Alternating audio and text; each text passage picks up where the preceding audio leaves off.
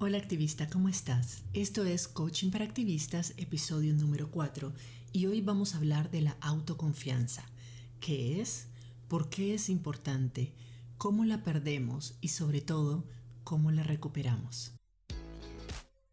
Estás escuchando Coaching para Activistas con Virginia Lacayo coach, emprendedora, feminista y experta en neurociencia y pensamiento sistémico, quien te compartirá información y herramientas para que puedas conocerte, autogestionarte y lograr los resultados que te propones independientemente de las circunstancias que estén ocurriendo. Para mí la autoconfianza es un superpoder. Cuando la tenemos, la verdad es que nada puede detenernos. Hay tres cosas que me indican el nivel de confianza que yo tengo en mí misma. Uno, confío plenamente en mí y en mis capacidades y habilidades de hacer algo que no he hecho antes y para lo cual no tengo ninguna referencia de éxito. Dos, sé que soy capaz de experimentar cualquier emoción, incluyendo el fracaso, sin que digamos ocurran daños irreparables. Y por tanto, el miedo no va a ser lo que a mí me detenga de hacer cosas importantes. Y tres, siempre, siempre hago lo que digo que voy a hacer. Y por lo tanto tengo una muy buena percepción de mí misma, tengo una buena opinión de mí misma, porque yo cumplo lo que digo, respeto mi palabra y mi palabra se hace respetar. Ahora, no es lo mismo sentirme segura de hacer algo que tener confianza en mí misma yo me puedo sentir segura de algo que he hecho un montón de veces y que sé que hago bien. Por ejemplo, el café. Sobre todo cuando otras personas han probado el café que yo hago y les gusta y entonces me ratifican que lo hago bien. Cuando yo preparo café no tengo ninguna duda. Jamás tengo duda de mi habilidad de preparar un café. Lo he hecho mil veces, lo podría hacer con los ojos cerrados y si un día me sale aguado o un poquito amargo, pues simplemente lo boto y lo vuelvo a hacer. Eso, ese error o ese pequeño fracaso no me va a hacer dudar de mi capacidad de hacer un buen café, ni siquiera lo pienso. Pero comenzar este podcast es otra historia. Yo nunca había hecho un podcast antes, entonces no tengo experiencias exitosas en mi pasado que me digan, ya lo hice, ya sé cómo hacerlo, ya sé que lo hago bien. Entonces no tenía de qué agarrarme para sentirme segura, sentir que lo iba a saber hacer y sentir de que me iba a salir bien. Para animarme a hacer este podcast tuve que buscar esa confianza dentro de mí misma, en mis habilidades ya demostradas, de que puedo hacer cosas difíciles y por primera vez. He hecho muchas cosas por primera vez y no sabía cómo hacerlas antes de que las hice por primera vez, obviamente y puedo hacer cosas por primera vez y puedo hacer cosas difíciles, incluso cuando en ese momento no tengo la más mínima idea de cómo lo voy a hacer. Cuando decidí hacer este podcast no sabía cómo hacer un podcast, pero sabía que podía averiguarlo, sabía que podía investigar, sabía que podía pedir referencias, podía preguntarle a colegas y amigas que ya habían hecho un podcast qué hacer, cómo lo habían hecho, que me aconsejaban. Sabía de que tenía en todo caso, que tenía en mí lo que se necesitaba para hacerlo funcionar. No sabía, todavía no sé qué tanto les va a gustar, qué tan exitoso va a ser, qué tanto voy a poder ayudar, pero sé que es algo que quiero hacer, sé que es algo que es valioso, que es importante para mí, sé que es algo que va a aportar valor, solo desde donde lo estoy haciendo tiene valor y de que puedo averiguar, puedo ingeniármelas para hacerlo. El resto es simplemente lanzarse al agua y hacerlo. Aunque yo no haya hecho un podcast antes, sí he hecho por primera vez muchas cosas que en su momento me parecían difíciles o retadoras. Y siempre encontré la forma de resolver, siempre encontré la forma de hacerlo. La encontré dentro de mí. Y vos también. Todo lo que vos y yo hemos hecho en la vida, en algún momento lo hicimos por primera vez. Y la primera vez que hacemos algo, pues obviamente no tenemos experiencia que nos muestre que sabemos cómo hacerlo y que lo vamos a hacer bien y que a todo el mundo le va a encantar y todo, no. La única forma de ir construyendo esa confianza en nosotras mismas es atreviéndonos a correr esos riesgos, es hacer cosas que no hemos hecho antes. No se trata de no tener miedo, de no estar asustada, ansiosa, preocupada, no, no se trata de no sentir eso, se trata de estar dispuestas a sentir ese miedo o esa vergüenza o rechazo o remordimiento y aún así hacerlo. Cada vez que haces algo que decís que vas a hacer es como hacer un depósito importante en tu cuenta de autoconfianza y en tu cuenta de autoestima, porque hacemos algo nuevo e incluso si no nos sale bien, vamos construyendo esa confianza en nosotras mismas porque hicimos lo que dijimos que íbamos a hacer. No dejamos que el miedo, ni ninguna emoción, ni ningún obstáculo se impusiera entre nosotras y ese reto que teníamos. Y eso es ser muy duras. ¿Y cómo no vamos a respetar y admirar a una persona que está determinada y que es valiente? ¿Vos no confiarías en una persona así? Yo sí. ¿Confiarías ciegamente en una persona si tenés la certeza, certeza de que nunca te va a fallar? Que cuando dice que va a hacer algo, lo hace, incluso si no tiene ganas, incluso si es algo difícil de hacer o si toma tiempo, no importa. Dijo que lo iba a hacer y lo hace. ¿Confiarías en esa persona? Yo sí. ¿Y vos? ¿Sos esa persona para vos misma? Vos podés confiar ciegamente en que si vos decís que vas a hacer algo, lo haces, que nunca te fallás, que te tratás con el mismo nivel de respeto y de consideración con el que tratarías a una persona a la que no querés defraudar. Decir, voy a tratar de no fallarme, no funciona, porque ese tratar deja espacio para la duda, para el ojalá, que es lo opuesto de la confianza. La confianza se gana.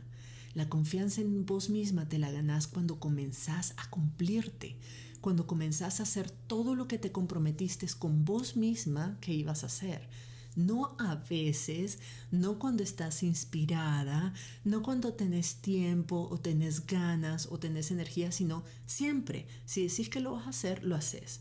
Y así es como aprendemos a respetarnos y aprendemos a confiar en nuestra palabra y aprendemos a confiar en nuestras habilidades.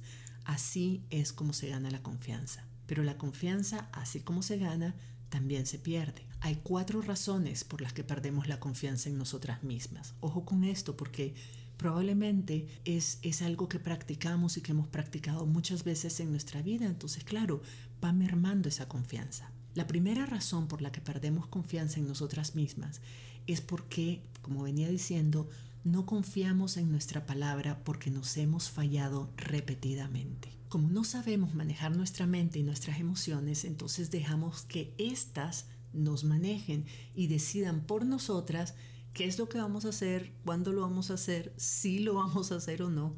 ¿Cuántas veces te has dicho de que vas a hacer algo y a última hora encontrás alguna excusa perfecta para no hacerlo? Siempre hay algo. Siempre es que no me dio tiempo, es que no tenía ganas, es que me sentía enferma, es que estaba muy cansada, es que alguien se metió. Las excusas siempre sobran cuando en el fondo no pensamos de que es indispensable hacer lo que dijimos que íbamos a hacer. Cuando nos fallamos repetidamente y no vemos consecuencias graves de hacerlo, entonces lo seguimos haciendo hasta que se vuelve algo predecible. ¿Sabes? Cuando, como cuando dices, ah, no, esa persona no va a venir a tiempo. Nunca viene a tiempo. Yo sé, yo ya sé que por lo menos 10 minutos más tarde va a llegar. Ya esa persona se vuelve predecible su incumplimiento es tan consistente que ya asumimos que no va a cumplir. Y eso a veces asumimos de nosotras mismas. Cuando decimos, el lunes comienzo, eh, mañana sin falta lo hago, y en el fondo no tenemos, no respetamos nuestra palabra, no tenemos confianza en nosotras mismas. Hay una voz en nuestro interior que dice, sí, ¿cómo no? Mañana vas a decir lo mismo y así lo vamos a seguir posponiendo. Y así es como dejamos de confiar en nosotras mismas, de la misma forma en que dejaríamos de confiar en alguien que nunca cumple lo que promete. Simplemente ya no le creemos. Es más, empezamos a hacer planes asumiendo de que eso que esperamos que esa persona haga, es decir, nosotras mismas, simplemente no se va a dar. La otra razón por la que perdemos la confianza en nosotras mismas es porque nuestra opinión de nosotras mismas es muy pobre. Esto está relacionado con lo anterior si no cumplimos nuestros compromisos, si nos dejamos vencer por el miedo o por la duda, si nuestra palabra ya no tiene valor para nosotras, si sentimos que no podemos contar con nosotras mismas y preferimos o esperamos que otra persona resuelva las cosas en nuestro lugar, entonces nuestra opinión de nosotras mismas va a ser muy pobre. Y esto no solo se refiere a las cosas que dijimos que íbamos a hacer, sino también a las actitudes y a los comportamientos que nos lastiman. Si nos hacemos daño, si no nos respetamos ni nos cuidamos, si nos mentimos constantemente, si dejamos que otras personas abusen de nuestra confianza y de nuestro tiempo, si no actuamos de forma íntegra y auténtica, no vamos a sentir respeto hacia nosotras mismas, punto. Y no podemos confiar en una persona a quien no respetamos y que además actúa como si no le importáramos. Si esa persona somos nosotras, pues no nos vamos a respetar, no vamos a tener una opinión muy alta de nosotras. Y si no la tenemos, no podemos confiar. No podemos confiar en una persona a la que no respetamos. La tercera razón por la que perdemos la confianza en nosotras mismas es porque nos da miedo sentir nuestras propias emociones. Muchas veces no hacemos lo que dijimos que íbamos a hacer porque dejamos que las dudas, las inseguridades y los miedos nos detengan. En el fondo, lo que le tenemos miedo es a sentir una emoción que creemos que no vamos a poder manejar. Esa emoción puede ser de frustración, de rechazo, de pérdida, de humillación, vergüenza, culpa, lo que sea. Las emociones que sentimos son las que determinan cómo actuamos. Lo que hacemos o lo que no hacemos está determinado por algo que queremos sentir o que no queremos sentir. Si sentimos miedo, va a ser muy difícil que hagamos aquello que nos pone supuestamente en riesgo. Mientras no aprendamos a manejar nuestros pensamientos y nuestras emociones, éstas nos van a controlar. Y es muy difícil confiar en una persona que no se controla a sí misma, ¿verdad? La cuarta razón es porque creemos que la confianza viene desde afuera, ya sea de la experiencia, de nuestras experiencias pasadas y o de la aprobación de otras personas. El miedo al rechazo es un miedo primitivo. Nuestra sobrevivencia ha dependido siempre de nuestra capacidad de ser parte de un grupo y de ser aceptadas por el grupo. El rechazo obviamente es percibido entonces por nuestro cerebro como prueba de que algo está mal con nosotras y de que puede significar la muerte. Por lo menos eso es lo que nuestro cerebro primitivo piensa, porque en la época de las cavernas así era. La desaprobación del grupo significaba muy probablemente la muerte. Pero eso no funciona así ahora. A pesar de que no funciona así, a pesar de que el rechazo de otras personas, la desaprobación de otras personas no, no significa que nos vamos a morir, es casi instintivo buscar la aprobación de los demás. La mayoría de nosotras vive en función de lo que creemos que nos va a dar la aprobación de otras personas. El problema es que nunca vamos a lograr complacer a todo el mundo. Y mientras tanto vamos a vivir como corchitos en alta mar, a total merced de las olas, así flotando al movimiento de la marea, en lugar de dirigir nuestras propias velas en la dirección que queremos tomar. Cualquier cosa que hagamos o dejemos de hacer corre el riesgo de ser rechazada o desaprobada por alguien. Punto. Es más, sucede el 100% de los casos. Siempre va a haber alguien que va a desaprobar lo que haces o que no va a estar de acuerdo o que tiene una opinión distinta. No importa lo que hagas, siempre va a haber alguien que no esté contento o que piense que deberías haber hecho algo distinto. Es más, incluso no hacer nada puede correr, o sea, va a correr el riesgo de que alguien esté en desacuerdo, de que alguien lo rechace. Así que por estar tratando de llenar las expectativas de todo el mundo, cosa que además es imposible, terminamos rechazándonos a nosotras mismas. Dejamos de ser quien somos y de hacer lo que realmente queremos hacer por tratar de complacer a las demás personas. Y el resultado es que nunca nos sentimos aceptadas, nunca dejamos de tener miedo, pero además nos perdemos el respeto. Porque si nosotras no nos ponemos en primer lugar, si nosotras, si lo que nosotras necesitamos, queremos, deseamos y pensamos no vale, no cuenta, no es suficientemente importante como para hacerse, entonces asumimos simplemente que no nos importamos. Y si no nos importamos, no nos respetamos ni confiamos en nosotras. Si no te sentís segura de vos misma, no te vas a probar a vos misma. No te vas a valorar ni te vas a respetar.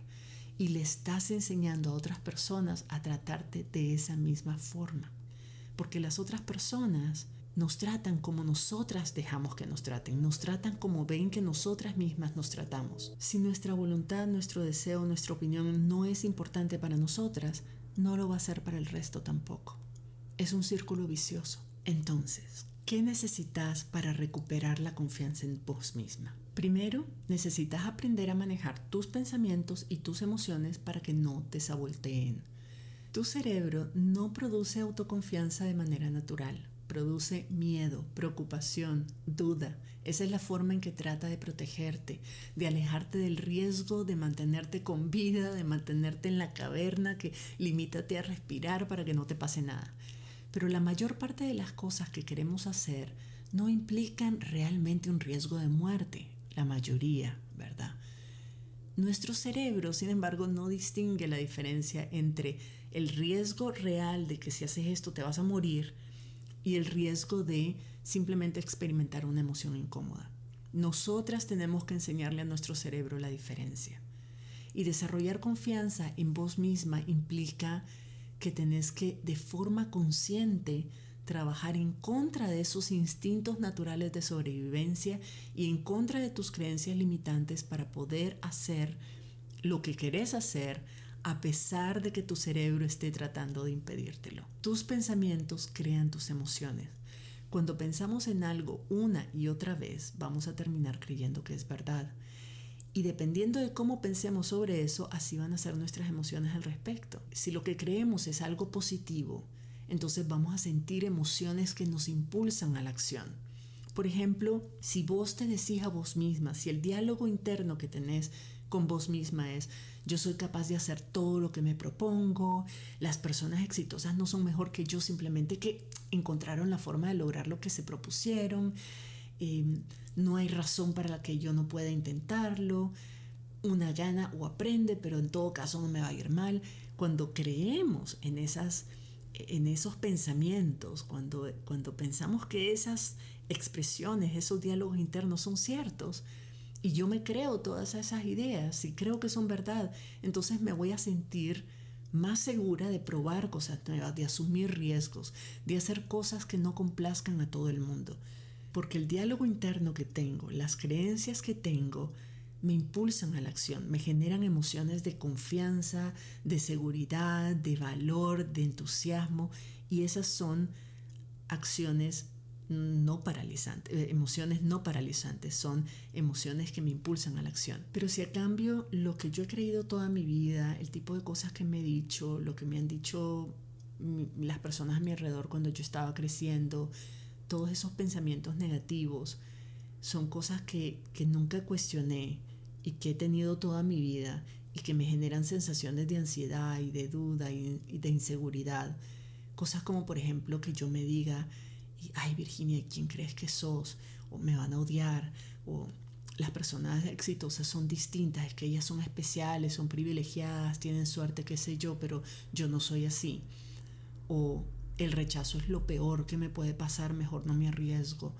O la confianza es algo que o se tiene o no se tiene. O decirme, como, como muchas a veces hacemos, de que soy una víctima, de que otras personas o mi pasado o algo que ocurrió son los culpables de que hoy yo sea incapaz de hacer algo. Todos esos diálogos internos, todas esas creencias limitantes son muy desempoderantes, son muy paralizantes y van a generar emociones que no me van a dejar hacer lo que quiero hacer, no me van a dejar correr riesgos, no me van a dejar hacer cosas que no he hecho antes y que no tengo como la certeza de que todo va a estar bien. Todos esos pensamientos, tanto los positivos como los negativos, son solo eso, pensamientos. No son ciertos hasta, hasta que creemos que son ciertos. La mayoría de esos pensamientos son además heredados de otras personas durante nuestra infancia y hemos creído que son ciertos todo este tiempo sin cuestionar si son verdad o no. Entonces, para desarrollar confianza en vos misma tenés que estar dispuesta a cuestionar los pensamientos que te limitan y a conscientemente elegir pensar pensamientos que te impulsen a la acción y estar dispuesta a sentir emociones incómodas en el camino. Las emociones, si no reaccionamos impulsivamente a ellas, no nos hacen daño, no nos pueden lastimar, son simplemente sensaciones incómodas en el cuerpo, nada más. Por ejemplo, si sos capaz de pensar, a ver, ¿qué es lo peor que podría pasar si yo hago esto? Y pensás en lo peor que podría pasar. Y pensás en lo que vas a sentir si esa situación se da. Decir, ay, va a ser horrible, va a ser súper humillante y tal. Y después te reconcilias con la idea de sentir así, decir, ok, que lo peor que puede pasar es que me sienta súper humillada y entonces no quiera nunca más volver a hablar en público y, esa y las otras personas digan que fue horrible, que fue un fiasco mi presentación y, y yo sienta que, ay, que me voy a morir. Ok, y, logro imaginarme esa situación y logro imaginarme esa emoción y puedo hasta, hasta experimentar la emoción con solo imaginarla porque va a suceder. Y digo, ok, si esto que estoy sintiendo en este momento es realmente lo peor que puede pasar, yo creo que puedo sobrevivir esto. Yo creo que soy una, capaz, una persona capaz de manejar esta sensación y bueno, aprenderé y ya veré cómo lo mejoro después o por lo menos lo habré intentado. Cuando le pierdo el miedo a experimentar una emoción fuerte, muy pocas cosas me pueden detener porque las emociones, el miedo a sentir una emoción es una de las principales razones por las que nos fallamos a nosotras mismas y por las que no hacemos las cosas que decimos que vamos a hacer y las cosas que en el fondo sí queremos hacer. El segundo paso, entonces decíamos, el primer paso para recuperar tu confianza, solo para recapitular, es aprender a manejar tus pensamientos y tus emociones para que no saboteen tus esfuerzos. El segundo paso es recuperar tu confianza con acciones, porque todas sabemos de que las palabras bonitas no son suficientes. ¿Qué significa recuperar tu confianza con acciones? Significa, uno, proponerte hacer siempre lo que te comprometes con vos misma de hacer. Así tengas que hacerte promesas chiquitas al inicio para asegurar de que no te vas a fallar por nada del mundo. En vez de decir, y me voy a levantar todos los días a las 4 de la mañana y voy a hacer 3 horas de ejercicio de lunes a domingo. Es probable que no, que no lo hagas. Si no lo habías hecho antes, tal vez no lo vas a hacer esta vez. Pero prometerte algo como, voy a hacer 5 sentadillas en la mañana, dos pechadas a mediodía y tres, qué sé yo, eh, lagartijas o abdominales en la noche. Realmente fallarte con algo que es tan pequeño y tan realista y tan accesible y fácil de hacer sería el colmo. O sea, hacerse, si es necesario, para ir construyendo la confianza, empezar a hacernos promesas chiquitas.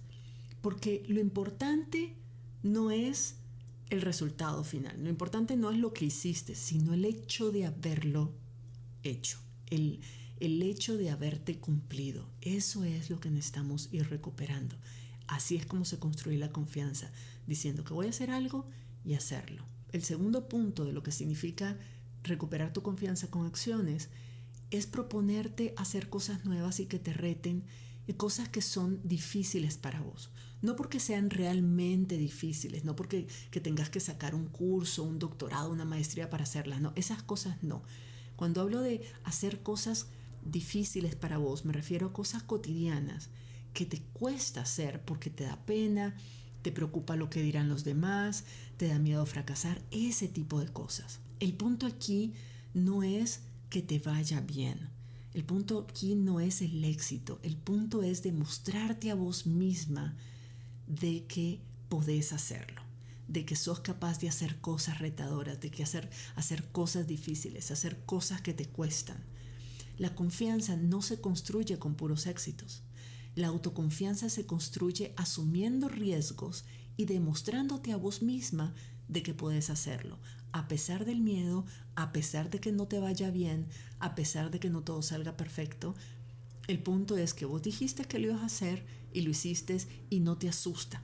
No te asusta hacer cosas difíciles, no te asusta superar obstáculos, no te asusta enfrentar retos. Para recapitular, recuperar la confianza en, en nosotras mismas significa dos cosas. Uno, revisar tus creencias sobre vos mismas y sobre tus capacidades de hacer cosas nuevas y de hacer cosas difíciles.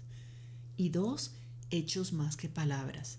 Hacer siempre lo que decís que vas a hacer y correr riesgos haciendo cosas que te hacen sentir incómoda solo para demostrarte a vos misma que puedes hacerlo. Así sea ese el único objetivo, es, ok, a mí no me gusta pedir ayuda, ok, yo no quiero mandar este mensaje, yo no quiero hacer esta llamada telefónica, yo no quiero tener esta conversación difícil, pero lo voy a hacer porque me voy a demostrar a mí misma de que puedo. Espero que esta reflexión y estas recomendaciones te sean de mucha utilidad para recuperar la autoconfianza perdida o desarrollarla aún más. En mi programa Autocoaching para Activistas trabajamos este tema durante toda una semana y acompaño el proceso de coaching con ejercicios diarios, como por ejemplo esos retos, esas cosas difíciles, para ir desarrollando esa autoconfianza. Es súper retador, pero es súper bonito. Realmente es algo que vale la pena que te propongas. Si querés saber más sobre el trabajo que hago con líderes y emprendedoras sociales o querés información sobre el programa de autocoaching para activistas, te invito a ser parte de mi comunidad activista suscribiéndote en mi sitio web www.virginialacayo.com. Como integrante de mi comunidad, vas a recibir información exclusiva sobre los próximos podcasts, materiales, herramientas gratuitas e información que no publico en ningún otro sitio. Te espero por allá y nos escuchamos en la próxima. Si te gustó este episodio, dale like, suscríbete para no perderte el próximo y compártelo con otras activistas por aquello del buen karma.